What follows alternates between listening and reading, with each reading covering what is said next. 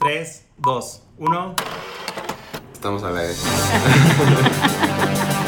Este es nuestro podcast en conjunto, que es Hablemos de Moda, el podcast. ¡Tarán! Hola, hoy es martes de Hablemos de Moda, el podcast. Estoy aquí, Claudia Cándano, con. Raúl Álvarez. Y Jordi Linares. Ay. Jordi Linares se oyó muy Y bonito. juntos somos plans. Exacto, cambiamos a plan. Oigan, pero pó- pónganse serios porque el tema de hoy es muy serio, chavos. No, no es tan serio. Vamos a hablar, vamos a hacer una, una breve introducción a la historia de la moda.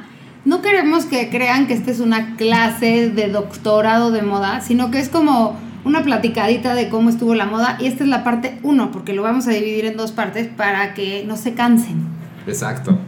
Para que, para que regresen a la parte 2. Y, lo vamos- y también lo para que a se ver- queden picados. Exacto. Vamos a ir viéndolo a partir de los personajes que fueron cambiando la moda. De repente puede que la cronología nos falle unos añitos, pero ustedes disfruten y aprendan de historia de moda con nosotros. Van a decir, se están justificando, pero no, no nos estamos justi- justificando, pero sí queremos que sepan que no es como las clases de historia que el maestro casi casi podría No, lo vamos a platicar. publicar sus apuntes. Vamos a platicar entre nosotros y a decir quién nos caía gordo desde Exacto. entonces. No, no es cierto. Bueno, empezamos. Vamos. México prehispánico. Vamos a empezar en el siglo XX. Cuando Eso es importante decir.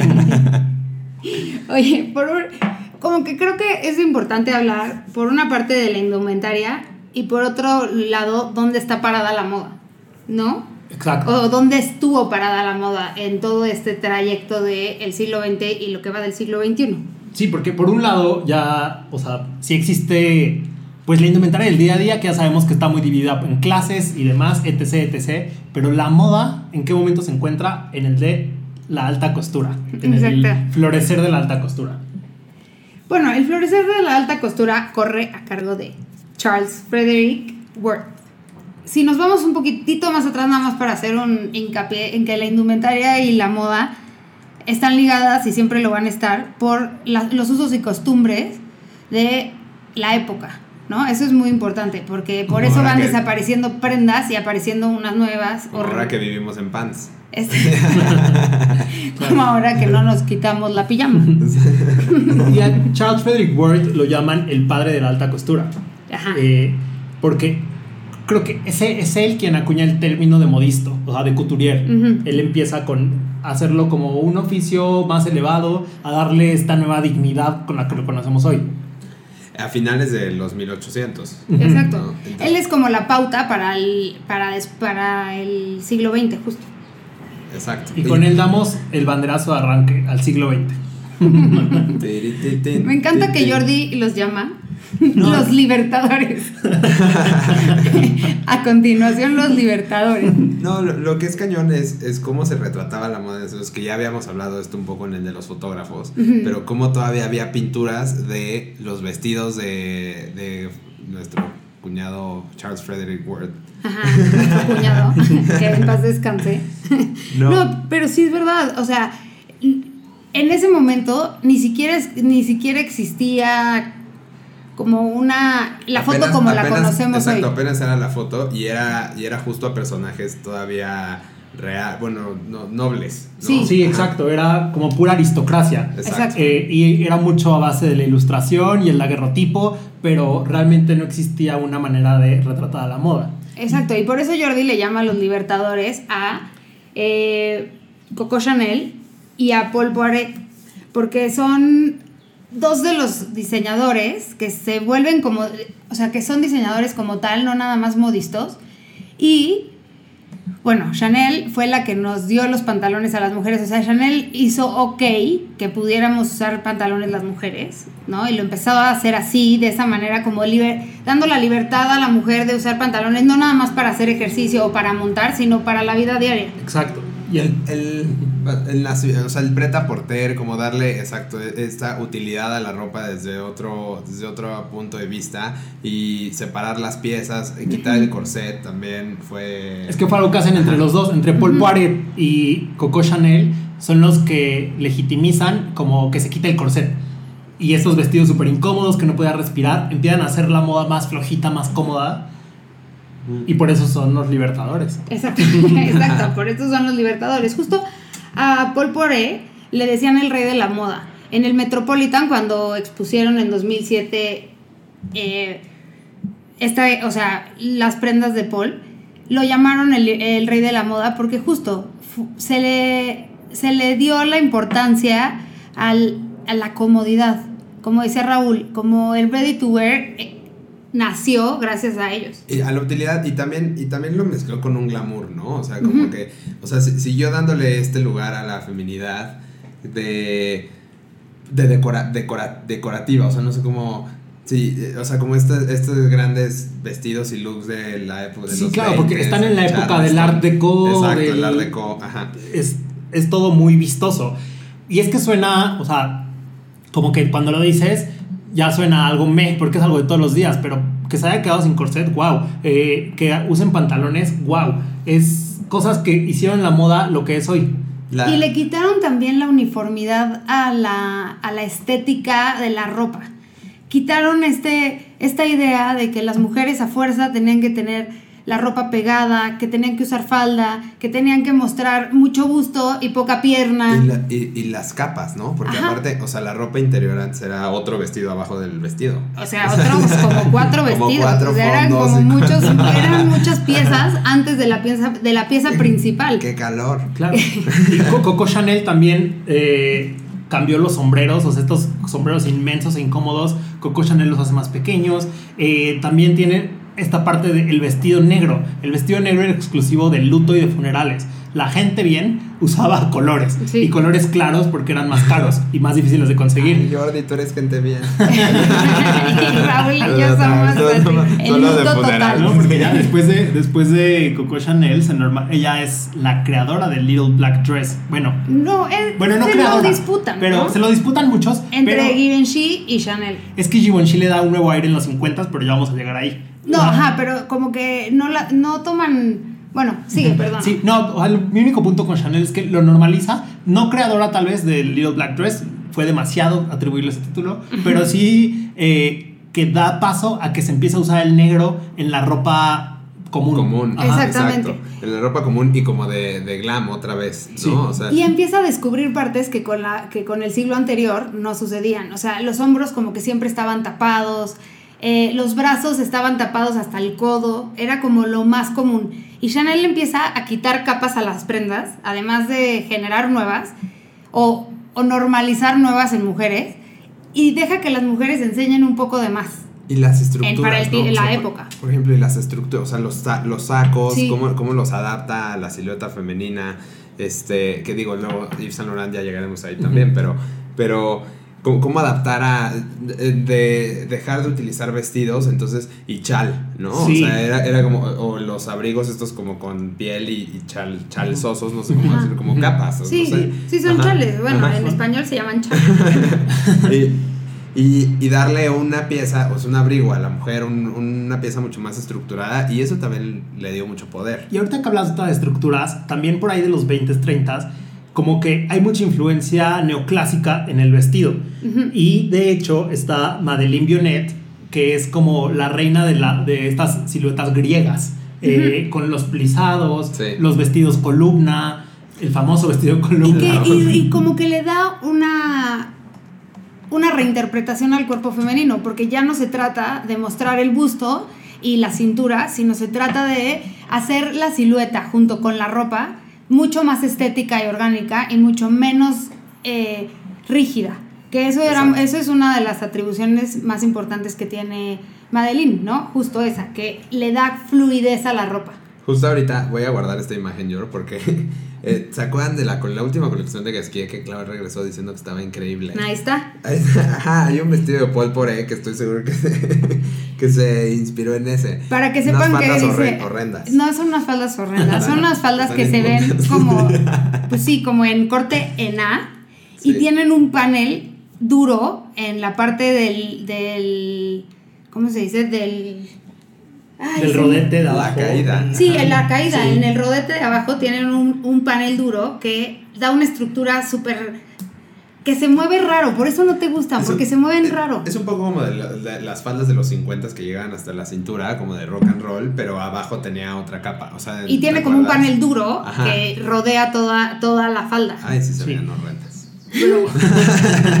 Algo que me gusta de, de esta primera mitad es que hay muchos nombres femeninos importantes. Sí, como Schiaparelli. Elsa Schiaparelli también es una de las, de las mujeres al frente de una, de una casa de moda. Y también Schiaparelli le dio otro significado a la, a la alta costura, porque la hizo no nada más con telas suntuosas, sino que sumó el, el detalle de la, pedrería, de la pedrería, de el bordado, cosas que son como muy Lo- lo- específicas. Lo, adaptó, o sea, que eso venía de, de la ropa de los, pues de antes, o sea, los bordados, el detalle de, Sí. de la aristocracia, de los nobles y demás, lo adaptó al, a la nueva era, ¿no? Siento. Claro, y es- Le puso los guantes en las uñas, ¿te Y acuerdas? es una época Sí. en la que está es también floreciendo. Las plumas. Exacto, y es como se da a la par del surrealismo de André Breton, y entonces Claro. vemos influir al arte en la moda una vez más. Entonces de repente ella bordaba, estos bordados suntuosos eran una mosca o una langosta, o los guantes que dice Raúl que son guantes que tienen las uñas con pedrería marcadas. Es la primera experimental en ese sentido de involucrar surrealismo y arte. Sí, y además ella fue súper, pues rompió todos los esquemas. Se casó de negro, por ejemplo. Y es una de las cosas que la gente como que no estaba acostumbrada a, a entender, o sea, porque en algún punto habíamos platicado que la realeza se vestía de rojo para casarse, pero nunca, y después se vistieron de blanco, pero nadie nunca se había casado de negro, y Elsa Schiaparelli se casa de negro y rompe paradigmas constantemente con sus diseños. Claro, y a ustedes que les encanta el chisme, amigos, Elsa Schiaparelli fue la eterna rival de Coco Chanel. Completamente. Ah, En resumidas cuentas decían que eh, Coco Chanel siempre le envidió a Elsa Schiaparelli su fortuna y su familia. Y también le, le, le envidió su guapura, porque Elsa Schiaparelli es muy Ajá, bonita, es que- ay, es que dicen justo al revés. Elsa Schiaparelli se sentía fea, pero era bonita. y, pero era bonita. Solo que, bueno, para los estándares de la época, por eso tal vez sí se sentía fea. Pero, Pero era muy flaca y sin curvas, eso sí es una Eso sí, realidad. y dicen que Elsa le envidiaba mucho a Coco Chanel su belleza y ¡Qué su, y su desenvoltura. O sea, ella le daba, le daban celos como esta capacidad que tenía Coco Chanel de llevarse con quien fuera y de ser encantadora. Hasta con los nazis. Ah, no. Oye, bueno, eso es un rumor también, es Sí, un sí. chismesazo.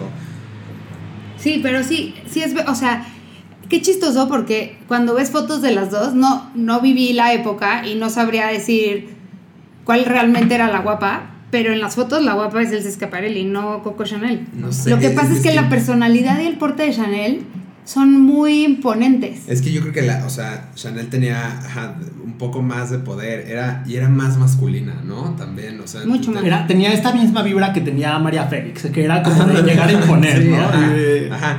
Y, y Elsa Schiaparelli era, se ve mucho más femenina. Y también lo dice mucho su ropa.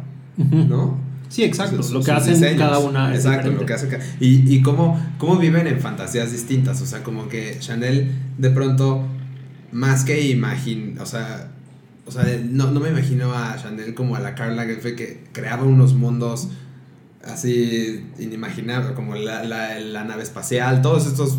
Claro, y que todo eso pensado. viene de las creencias de Coco.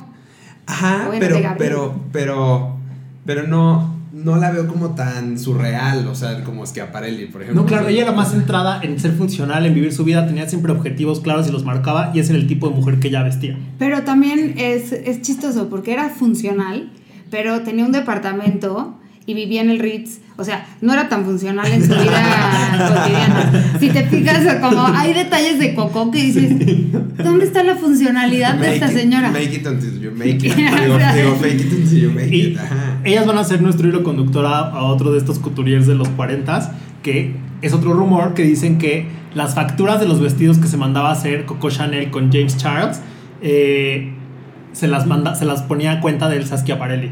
Y Elsa era tan rica que ni se daba cuenta. Se las pagaba. Se las pagaba.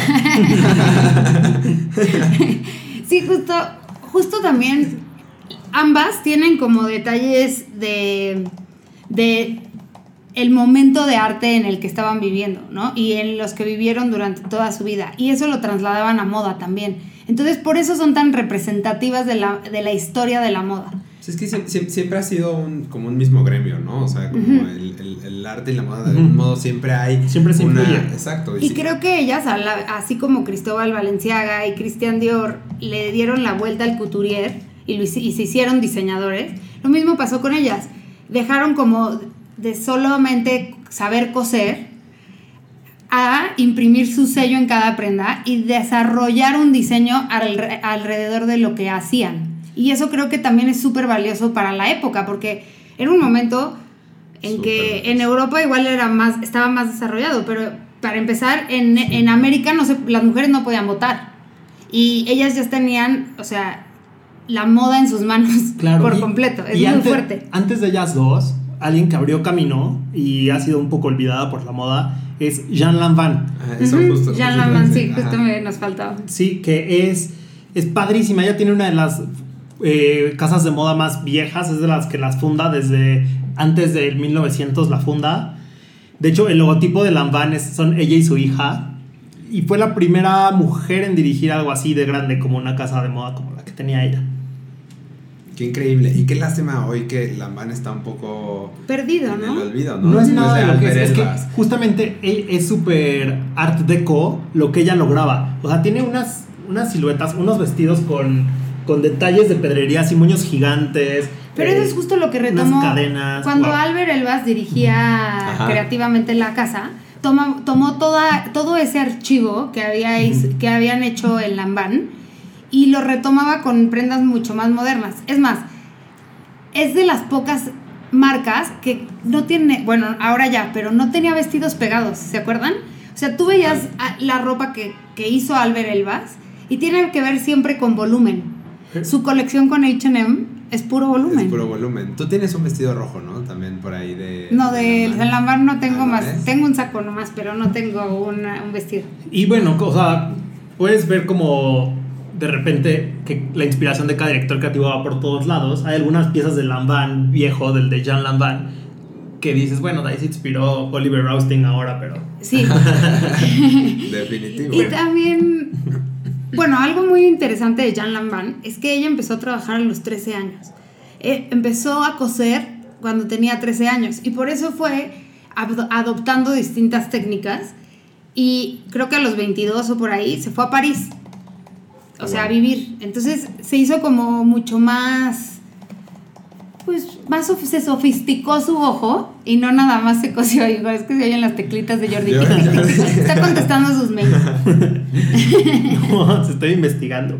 Pero pero bueno y otra parte importante en esos tiempos en los 30 40 50 es que las revistas de moda también tomaron otra otro ritmo otro pues otra visión no Em, él nuestra gran revista él surgió en 1945 y su creadora sí, él Sí, Ellen- Nazaret. Ajá, Ellen Gordon Lazaret. Y ella lo que quería era hablarle a la mujer desde la mujer. Entonces tiene, o sea, como la practicidad de utilizar una prenda, de la libertad que te da, o sea, como darle frescura a la moda y no nada más hacerla tan aspiracional. Y creo que es un poco la misma idea que tenían Coco Chanel o Schiaparelli en su momento, como de romper los, paradigma, de los paradigmas de la ropa y por otro lado ya aquí en- Romper los Ellen paradigmas de la, de la moda. publicación. Ajá. también. Ajá. O sea, Y ya- la moda como, como industria completa. Y alrededor de esa época, a la par de que surge él, hubo una diseñadora que para mí ha sido injustamente olvidada, que es Madame Gref. Eh, que Madame Gref es una diseñadora que fue de las primeras en explorar muchísimo la silueta eh, y hacer esculturas con los vestidos. Sí, es, también de, o sea, justo ese como Hollywood glam, o sea, como el, antesala del glamour hollywoodense, de las estrellas italianas, del cine, o sea, ¿sí o no? Sí. Me estoy equivocando. No, está bien, sí es correcto. pero, pero también muchos diseñadores después de, de ella dicen que ella fue la maestra del plisado. El plisado, que- claro. que Ujú. Ella fue eso y de repente los volúmenes en las faldas plisadas también fue algo que ella exploró de todos tipos, el recto, en corte A, en todas las formas y después desapareció su firma en el 98 y ella fue olvidada. Pero en su época hizo un gran aporte. Y tiene una estética parecida a la de, a la de Bionnet, Sí, justo. es parecido. Tienen como esta idea de darle fluidez a la ropa, que me gusta. Y en parte, cosas que. O sea, se nota una, una época muy definida en esas personas que estamos diciendo. También tenían otra característica. Todas usaban turbante. Sí. Sí. O sea, Era y, muy de era época, como muy de la Muy época. Jordi. Ajá. Pero era muy de la época no enseñar el pelo. Era como un, un signo de Es que- aristocracia y sofisticación. No, y también se lo peinaban una vez al. sea, Claro, cada- a la cuando se bañaban ya se ponían su... Sí, o sea, Ajá. literal se lo peinaban Sí. para 15 días. Y se ¿no? quedaban así, Ajá. ya luego turbatito. Yo- como Miley Cyrus que se lavaba el pelo, se lavó el pelo dos, Dos veces en al 40 mes. días. Oye, pero también algo que hizo Madame Grey, que fue de las im- primeras en hacerlo, fue sacar su fragancia.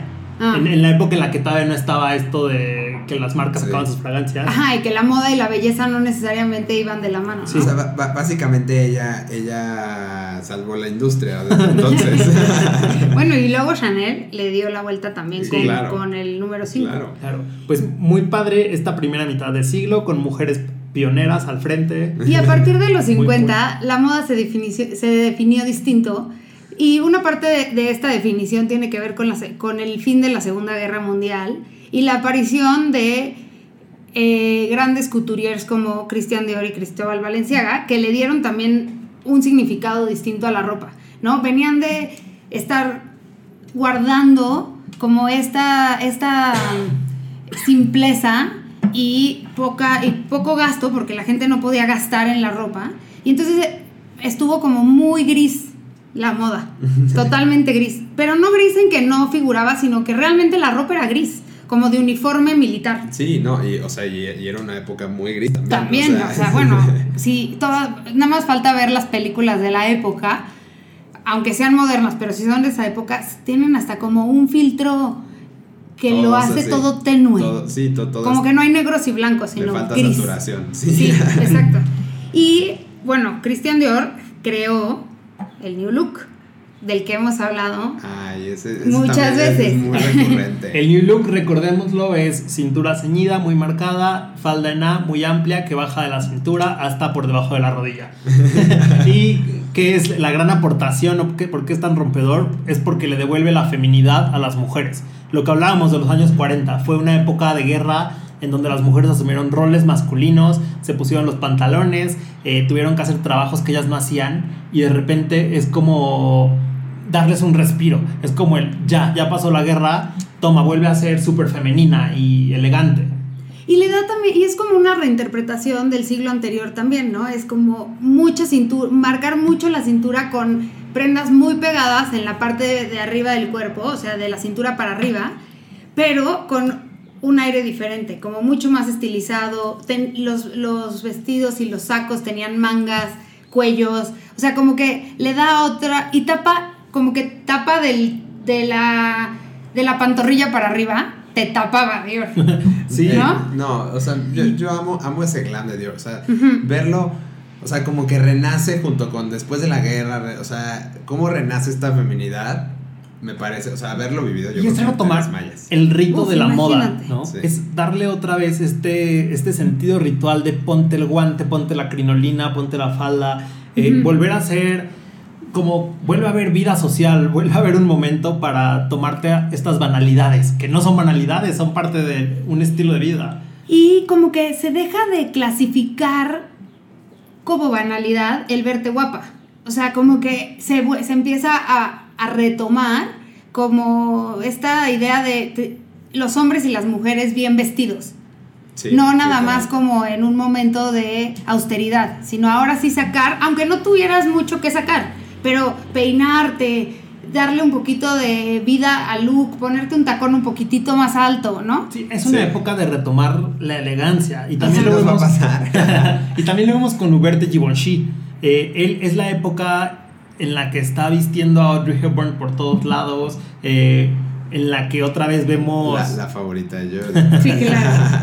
Pero vemos mucho este, este mood de ser elegante con, con los bonnets, los sombreritos, todo. Y bueno, y ahí es donde, gracias a Breakfast at Tiffany's y Audrey Hepburn y Givenchy, resurge, o sea, lo que decíamos de quién inventó realmente el Little Black Dress. Yo creo que el vestido negro corto siempre existió, o sea, no es como, no se le puede atribuir a una persona nada más, pero creo que la reinterpretación de Givenchy lo hace mucho más representativo que la de Chanel. Es, es, es lo que marca un antes y un después. Totalmente. Así como los pantalones de Coco y las rayas bretonas de Coco marcan un antes y un después, creo que Givenchy en el vestido negro corto lo marca también. Claro.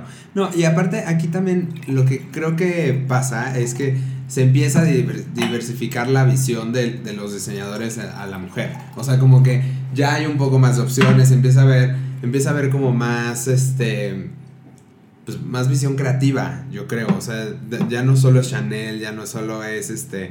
O sea, es muy diferente el Hubert de, de Givenchy al de Dior, ¿no? Que, que Hubert de Givenchy tenía como. O sea, esta feminidad, pero a lo mejor enlazada a otro. a, a otra. a otra mujer. O sea, él veía a otra Sí. mujer un poco no, no tan. No tan hogareña, no sé, como, como más Sí, Audrey era- Hepburn, ajá, o sea, era de una mujer más arriesgada. vespa. Exacto, Sí, más o sea, arriesgada. la- la Una mujer mujer de- más liberal. Sí, también. La mujer de Dior sí era como la mujer que hostea una gran cena en casa. eh, la mujer de Givenchy era la mujer que va a la fiesta, no la que la hostea. Exacto. Y también creo, bueno, tuve la oportunidad de ir al Heritage de Dior antes de que se cerrara el mundo cuando fui a París en febrero. ¿Ahorita? Ajá. Y es muy impresionante. Bueno, eh, léanlo en septiembre porque lo voy, a hablar de eso en nuestro issue de septiembre. Pero es muy impresionante. No puedes tomar fotos, entonces no les puedo enseñar. Pero todo es blanco. Todo el heritage de, Dior- de Christian Dior, la marca.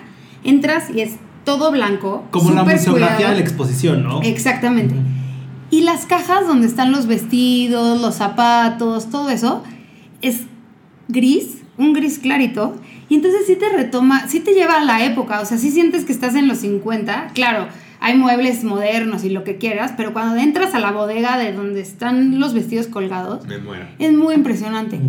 Los, los zapatos. Te das cuenta cómo hemos cambiado como seres humanos, no nada más como... No nada más como sí, nos ha crecido el pie. la revolución de la moda como tal, sino el cuerpo humano. El pie de las mujeres no era de más de 22 centímetros, eso ya era patona. Y los zapatos son súper angostos. O sea, yo no hubiera podido tener un zapato de los 50 por, ya, de entrada, porque tengo el pie ancho. En, en bota de Oliver Twist. Ajá, yo, uy, vestida de hombre. Pero, porque los zapatos que hacía Roger Vivier para Dior, para Christian Dior, eran como una obra de arte, literalmente. Y eran chiquitos y súper delicados, porque así tenían que tener los pies las mujeres. Pequeñas esculturas. Ajá. Sí, por eso los chinos, por eso esta idea de las mujeres chinas que no me gusta, Sí. no estoy diciendo que esté bien ni que esté mal, sino que la, en la antigua China les rompían los pies para que no se les crecieran. No, les crecieran. Ujú. Porque era como una ideología de, femi- de feminidad. Sí, de mujer de pies chiquitos Ajá. y bonitos. Ay, no. Eh, pero Qué también, horror, ¿no? Sí. También en los 50 tenemos de repente esta explosión de algo muy diferente a Givenchy o Dior, Cristóbal Valenciaga. Exacto. Y Cristóbal Valenciaga hace el volumen admisible. O sea, el volumen en la, eh, de la cintura para arriba, a diferencia de Christian Dior. Sí, pero provocativo. O sea, Muy. él también era. A mí me da risa como cuando escucho comentarios de la gente que ve a lo de Demna Basalia que dicen como de híjole, se, se se nos muere Cristóbal Valenciaga. Es como, pues no tanto porque él hacía una provocación similar. O sea, no fue bien aceptado al principio. Exacto. Era, Ajá, era- era- era- decían, era- está loco este vato. Es muy disruptivo. Ujú. Muy. O sea, o sea, y aparte es como está, estás viendo el vestido, no sé, ahorita estoy viendo el este que es como negro, que es como un cono invertido. y, lo estás- y- y dices, no, sí, sí, no, Sí, es como una sí V. funciona. No, Luego- ay, no, ay, wow. También Cristóbal Valenciaga es, es incómodo, es incómodo de ver. Es padrísimo, pero el es primer incómodo. vestido globo, o sea, que es como Ajá. un tulipán. Claro, Eh, las mangas. Las mangas. Las mangas amponas, podríamos decir, ajá, son de Cristóbal Valenciaga. Y, y, eh, pa- pasa algo con Cristóbal Valenciaga de, de levantar el cuello todo el tiempo. Ajá, tiene estos O cuellos sea, te también. regresa este porte de que tienes que estar todo el tiempo. Sí, como que nunca se te, Sí, que siempre tienes que tener el cuello arriba para, de estar derecha para que se te vea la barbilla, si no, no. Exacto. Ajá. En la exposición que hubo del MAM, eh, aquí en, en Ciudad de México, justamente era algo, un punto que retomaban, de cómo los vestidos de Cristóbal Valenciaga eran como floreros para meter a las mujeres. O sea, que se les veía la el cuello perfecto Totalmente. y las, las dignificaba de una manera impresionante. Totalmente. Algo que tiene muy interesante Cristóbal Valenciaga es que fue el, el- bueno, fue el primer gran couturier español, ¿no? Y después de eso, la apreciación que tenían los otros diseñadores como Givenchy, Coco Chanel Christian y Dior. Christian Dior hace- sobre Valenciaga, o sea, él lo, lo admiraban porque decían que él era el real, el verdadero arquitecto, el verdadero arquitecto de la moda. Y a mí eso se me hace espectacular, o sea, que los grandes diseñadores de la época le dieran el valor a su trabajo. Sí, digo que, que ya, que además pues ya sucedía moda en todos lados, pero, pero París volteando a ver hacia los vecinos españoles es como Sí, y es que es un, es un gran, gran momento. es un maestro de la construcción. Totalmente. Sí, total. A mí eso es lo que más me gusta de Cristóbal Valenciaga. Yo creo que de la época es mi favorito. Hubiera, hubiera sido nuestro rey Kawakubo. O sea, bueno, 100%. Es Sí. que era el rey Kawakubo Ajá, de ese momento. sí. ¿Estás O de sea, acuerdo? o sea, me encantaría saber, Rey, Rey, Rey, ¿eh? Rey, ¿qué opina de... ¿De Cristóbal? de- sí. Yo creo que se inspira en muchas prendas de Cristóbal Valenciaga, fíjate, sobre todo en las faldas, en, lo, en, en estos en estos este, cuellos como súper grandes, que lo que dices, que tienes que tener el cuello bien paradito para que no se te vea y que te tapan la cara, casi casi el cuerpo entero. Sí, es que ahorita, ahorita que estoy viendo las fotos de esto, o sea, hay muchas imágenes que pueden ser, o sea, le- si no supieras que son de Valenciaga, podrían ser de Comme de Garzón hoy. Exacto, y el, tra- el corte trapecio se lo debemos a Cristóbal Valenciaga también. Exacto. Estos abrigos que son muy 50, 60 de corte trapecio son gracias a él y que tenían una caída espectacular y que había cortos y hasta el piso. Es espectacular. Gracias, Cristóbal. Ya, cómprenme un Valenciaga. A mí me hubiera, si ves que siempre preguntamos en qué época nos hubiera gustado vivir y así. Por aquí, Por aquí me hubiera gustado, porque es como la el nacimiento de la moda como la conocemos hoy. Y eso me gusta. Se me hace interesante Sí, ver claro. cómo estas grandes personalidades fueron creando y generando siluetas nuevas que la gente nunca había visto. claro, porque viene acompañado también de ya celebridades, o sea, no, no, no era solamente la gente que podía pagar moda y ya, sino, o sea, o sea conectaba con, con el público, musas. ajá, Eso que tú decías de Givenchy hace ratito, hace dos minutos, es muy importante de la época, ¿no? Como estos, estos creadores buscaron a sus musas para darle una personalidad a la mujer que usaba su ropa. Exacto. Y, Ay, qué bonito que estuvieron de, No, tan y- de acuerdo. y ahorita que dices, solo voy a contar, eh, fun fact, que aquí Audrey Hepburn buscó a Hubert de Givenchy Ajá. y cuando llamó y dijo que era Audrey Hepburn, la confundieron con Catherine Hepburn y por eso Esta le tomó la historia No la llamada. habías contestado. No la habías Sí, porque todavía, Ah, todavía no claro. era nadie Audrey, pero lo conoció, se enamoraron, tuvieron la mejor historia de amistad del mundo y vivieron juntos. Y se amaban. O sea, hay una foto súper bonita que acabo de encontrar que se están viendo con un amor, como con una complicidad bien bonita. Sí. Y no eran pareja.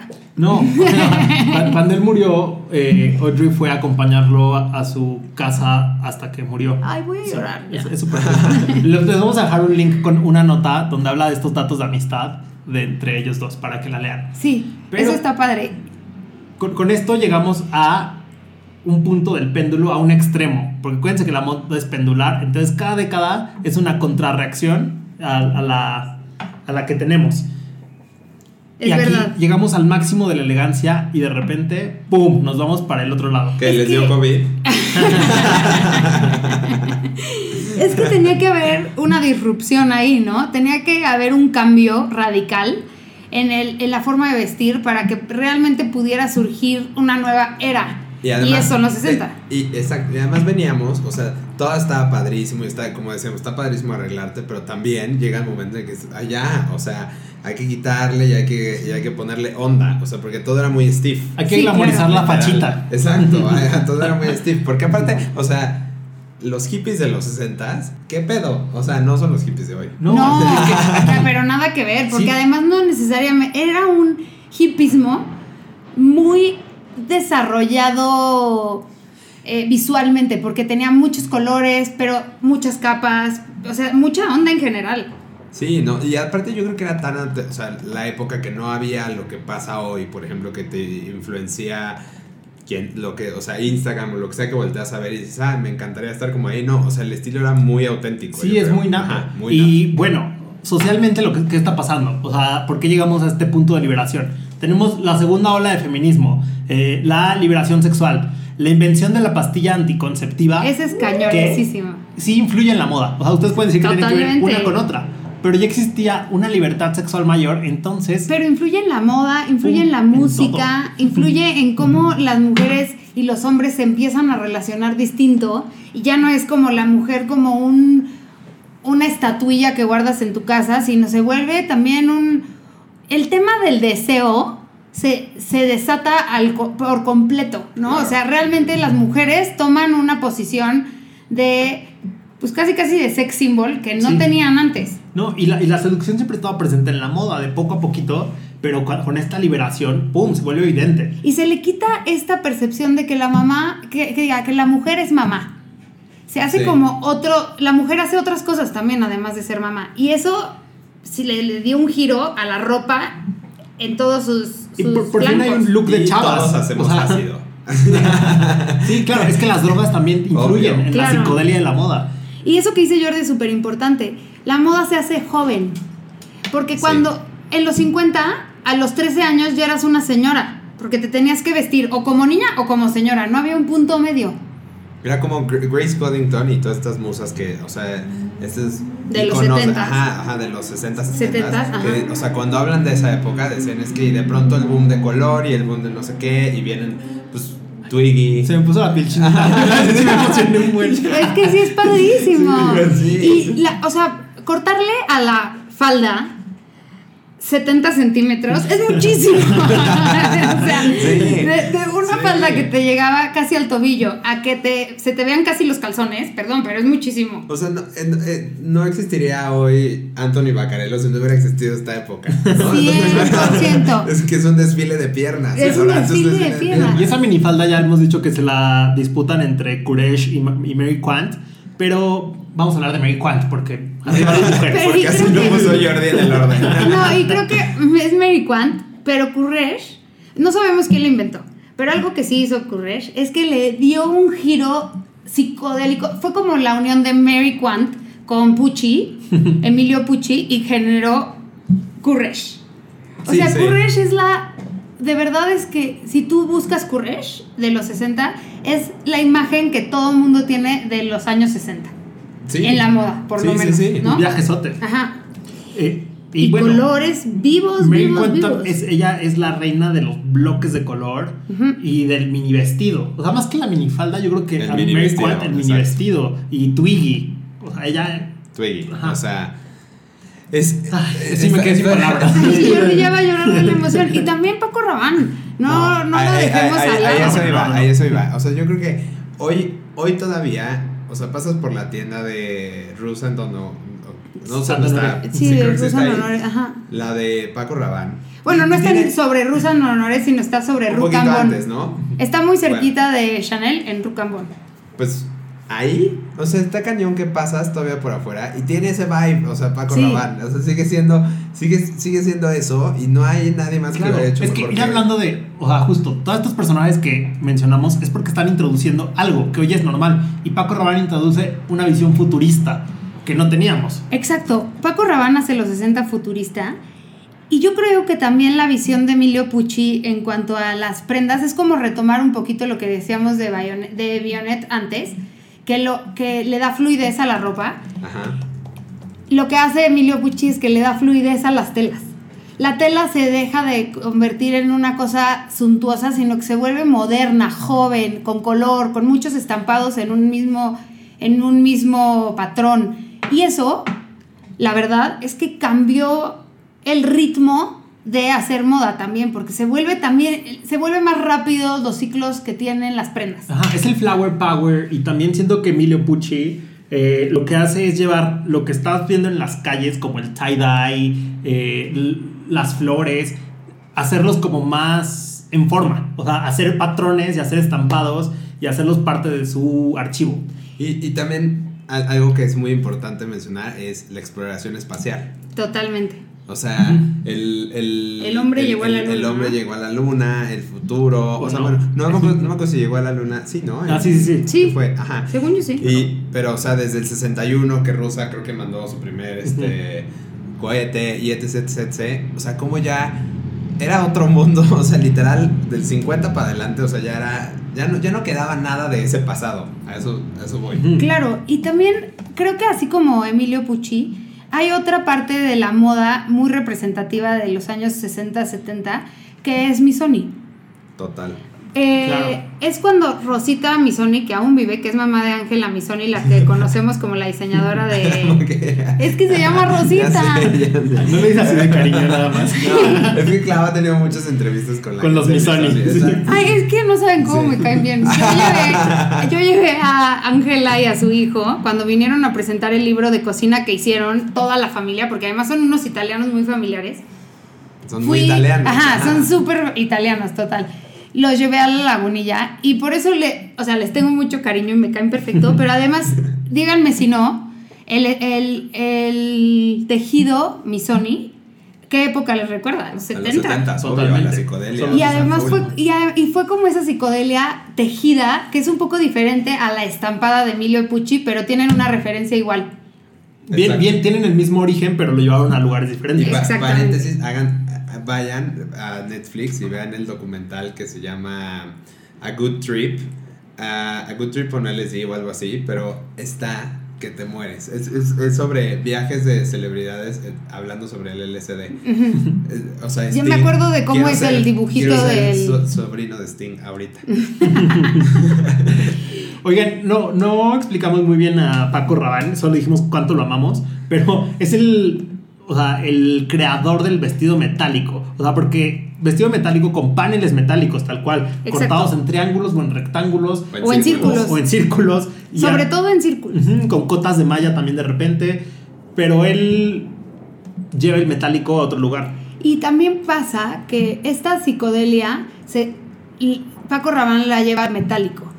El movimiento de los estampados que tenía Pucci o así, ese movimiento lo logra Paco Rabanne, como dice Jordi, con distintos, con estos paneles chiquititos que al camina, que al moverse las modelos hacen una onda Una como de luz ajá. muy impresionante. Sí, sí, sí. Entonces yo creo que justo Paco Rabanne es el que le da como el si- lo lleva al siguiente nivel, ¿no? La Total. psicodelia la lleva a un dorado, un plateado, que es un mono, que- o sea, monocromática, pero con muchísimo movimiento y luz.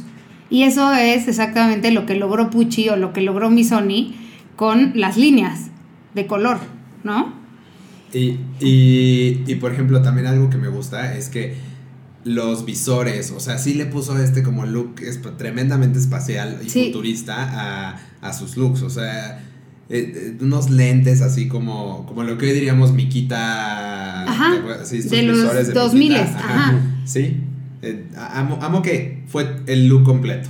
Totalmente. No. Y no les pasa que es muy emocionante ver que de ahí, o sea, como el disco ball, ya sé que es antes, pero el disco ball te recuerda también un poquito a, las ro- a la ropa de Paco Rabanne. Bueno, es Claro, y paralelo. es un vínculo y ahí es el siguiente pasito. Ajá. También, y, y bueno, era la época de los Beatles también. Sí. Entonces, el color y todo, o sea, el pelo largo, como, como la, el pelo, el pelo facial Sí. también. O sea, la- las barbas, las mujeres también, eh, había, este, axila. Sí, sin- las mujeres se liberan Ajá, y exacto. entonces en vez de ser esta fi- este figurín perfecto de los 50, se dejan el pelo en la axila, Yo hubiera- en yo- las yo piernas. Yo, seguro hubiera crecido como entre los 60 y 70. Y lo mismo igual, así como el adiós al corset, aquí también se empieza a decir adiós al bra. Y adiós al tacón. Una parte muy importante de los 60 es que los zapatos empiezan, se vuelven flat. Claro. Después toman una plataforma chingona en los 70, pero en los 60 vean las imágenes y casi todo es flat, Sí. con calceta. Es padrísimo, es como colegialas, colegialas en drogas, O ¿no? guarachito. O guarachito. O guarachito. También. Porque Claro, porque es muy porque Woodstock todo, Janis Joplin. hippie. Exacto. Y luego esta liberación en, lo- en la siguiente década llega a las clases altas y esta liberación se ve en forma de la cultura disco. Sí, pero porque justo todo lo que acabábamos de decir va haciendo el caminito para que en los 70 el, el disco vibe se vuelva como de lo hippie a lo glamoroso en un segundo. De lo juvenil al glamour.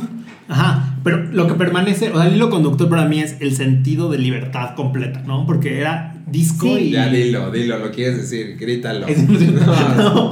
Y ahí es donde presentan a Yves Saint Laurent. no, te lo dejé a ti.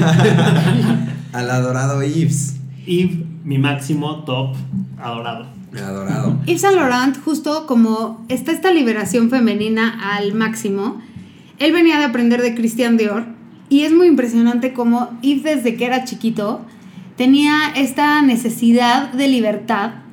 En su casa sabían que era gay, yo creo que desde que era muy chiquitito, pero él pudo abrirse con sus papás con pues con un poco de tranquilidad, no como en esa época era como mucho, era un choque cultural, ¿no?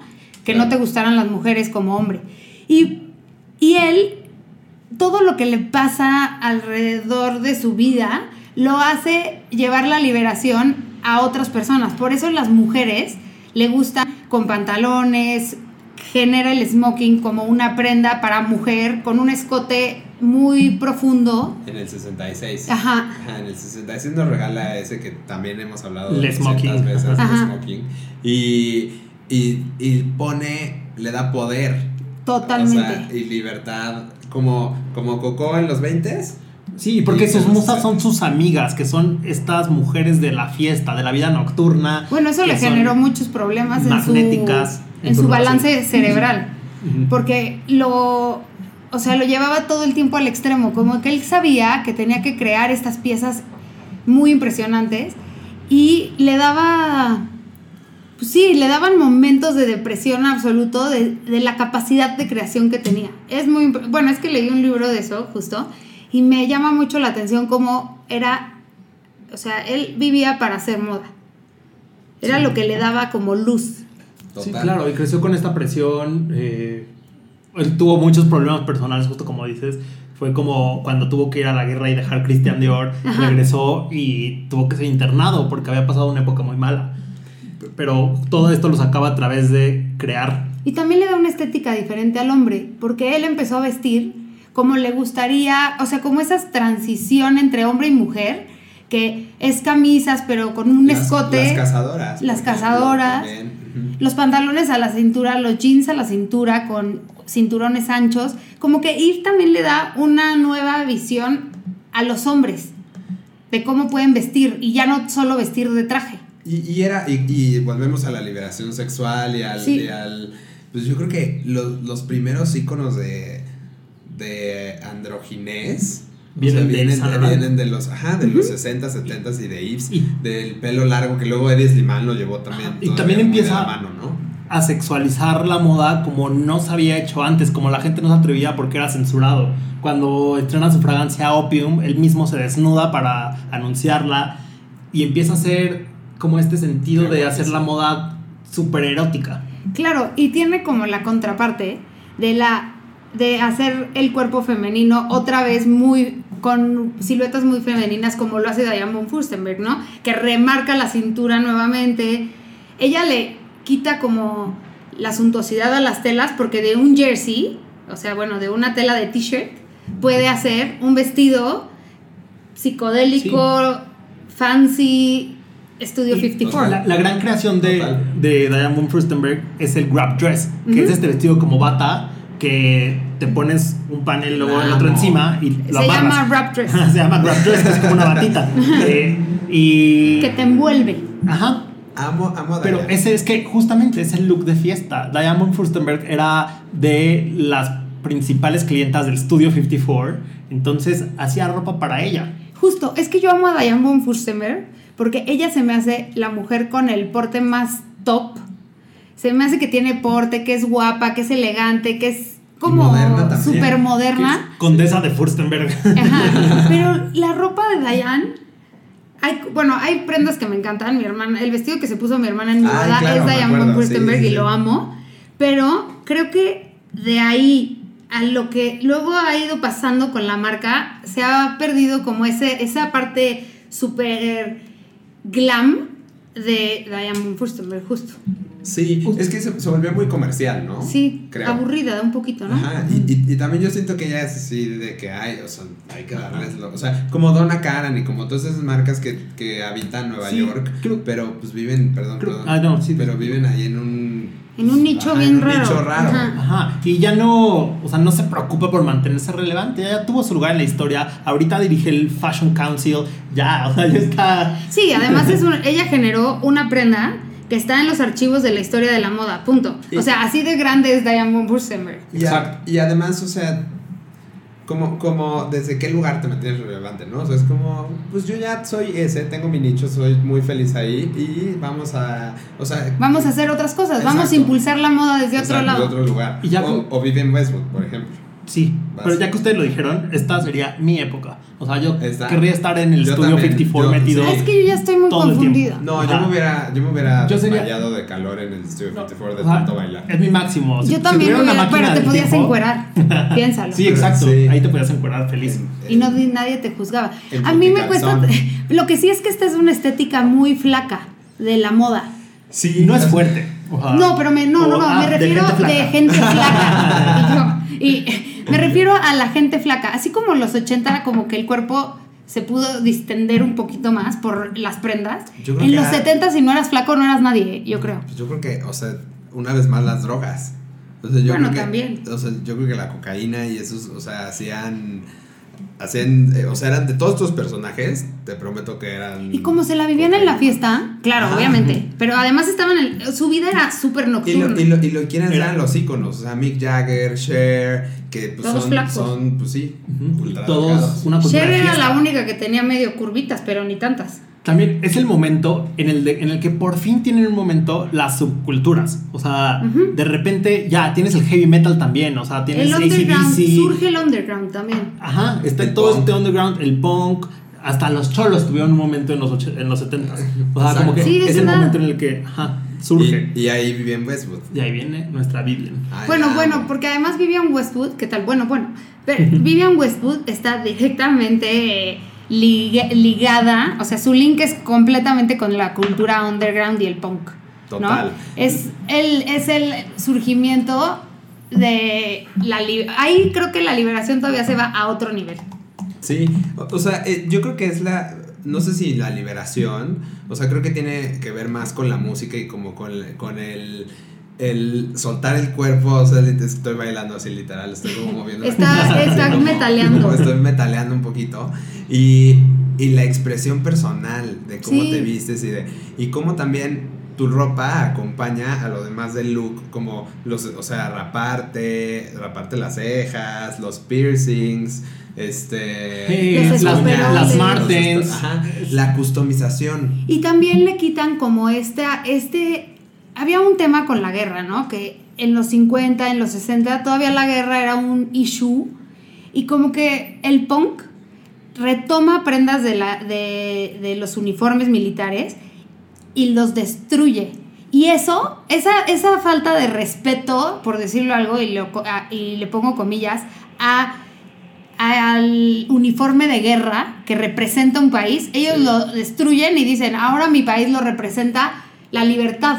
Claro, y, y lo, y lo customiza y le, y le da otro, otro, otro significado. Creo que qué divertido, imagínate de ser amigo de Vivian Westwood. Ah, yo quemaría así Wow. de que hágale un hoyo a ese uniforme. sí. Raúl sería el primero en la fila, así. ¡ah! Y, bueno. y con el punk llegamos a otro pico del péndulo, ¿no? Es como Ajá. pum, llegamos a un máximo y a los fin- a finales de los 70 aparece Halston con una visión súper glamorosa. Y que nos justo a siento que Halston le quita el pico. O sea, creo que Vivian Westwood es como la explosión de la moda setentera, meets ochentera. O sea, es ese momento de, un, de transición. Y Halston se me hace justo lo más, o sea, lo más aburrido Sí, que hay. es vestir a celebridades, eh, es el regreso al glam y es el puente para los ochentas. Sí, pero a mí. Pero a ni mí- siquiera se me hace tanto un puente. Fíjate que Halston yo también lo tenía ahí como en ese, en ese parte del bostezo.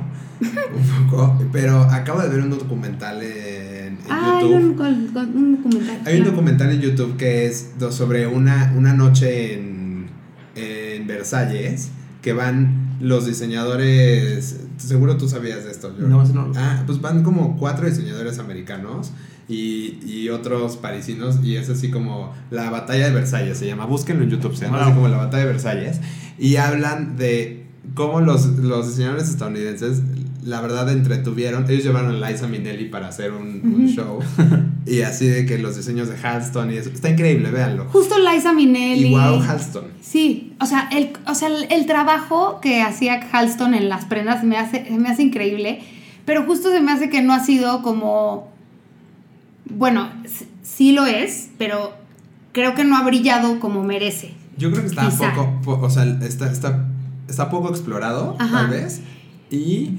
y es muy americano. Y sus O sea, musas brillaban más que él. O sea, es que tenía unas musas muy fuertes. Sí. Liza Minnelli era una, Jackie Kennedy, Elizabeth Taylor y Bianca Jagger. Pero- o sea, nadie se acuerda de Halston, Pero se Halston, acuerdan de ellas. Muchos lo consideran como el primer diseñador celebrity, justo por Es estar sí rodeado de es. todas estas personas. Yo creo que fue primero Diane von Furstenberg y Yves Saint Laurent.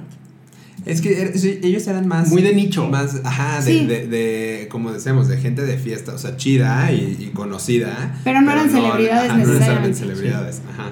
Era Pues- más socialites. Y Ok, bueno. entonces tenemos nuestro favorito del día. Después de 56 minutos, chavos. Ay, perdón, pero es que nos emocionamos Muy porque bien, estas son de las cosas que más nos gusta hablar. Sí. Pero, bueno, importante. que cada quien dijo una época, pero ya que las repasamos todas, ¿cuál es su época favorita? Para mí, los. Yo creo que los 70s. ¿Los 70s? ¿Tú, George? Sí, yo me quedo con mis 70 porque quiero estar en Studio 54. Yo también.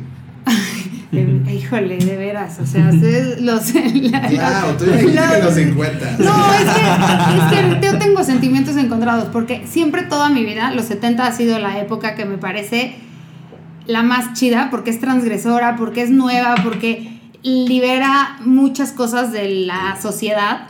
Y Raúl se pone unos lentes de los un Pero creo que, o sea, la única razón por la que me hubiera gustado vivir en los 50 es para ver el resurgimiento de estos grandes diseñadores. Pero la verdad, la época con la que me quedo son los 70. Vámonos de fiesta en los 70 todos. Tras, vámonos. Pues esto fue Hablemos de Moda, el podcast. La uno. eh, ajá, la historia de la moda, parte 1.